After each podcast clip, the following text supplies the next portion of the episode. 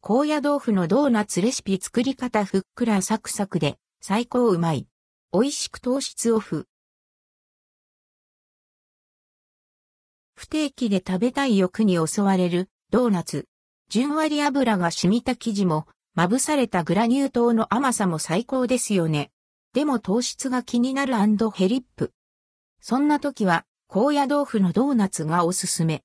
本家ドーナツもびっくりの美味しさで、作り方も簡単なのでリピート間違いなしですよ。高野豆腐のドーナツレシピ。材料用意するものはこちら。鶴羽豚へ高野豆腐本舗のレシピを参考にしています。高野豆腐2から3枚、牛乳 150cc 溶き卵1個砂糖大さじ1、と1、2小麦粉大さじ2グラニュー糖適量揚げ油適量。作り方高野豆腐を50度くらいのお湯で戻し、水気を絞って、クッキー型やドーナツ型で型抜きをします。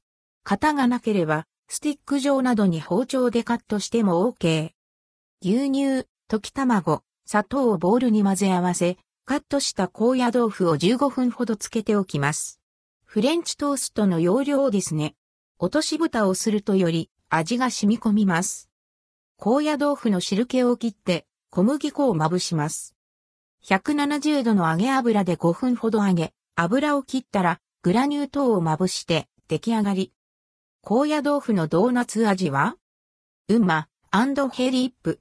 外はサックサクで中はふわふわ、ほわっと鼻をくすぐる香ばしさはまさしく揚げたてドーナツ。程よくしっとりして、もそもそした感じもありません。ミルクと卵の優しい風味や、サリサリとしたグラニュー糖の甘みが、じんわりと広がる、どこか懐かしい味。そして後口に、ふんわり感じる豆腐の甘い香り。これは、間違いなくリピートします。うますぎる。あまりの美味しさに、糖質オフのこととか忘れていました。そうだ、これ、低糖質レシピだったわヘリップ。ちなみにこのレシピ、卵液につけた後そのままバターを熱したフライパンで焼けばフレンチトースト風になりますので、その日の気分で作り分けてくださいね。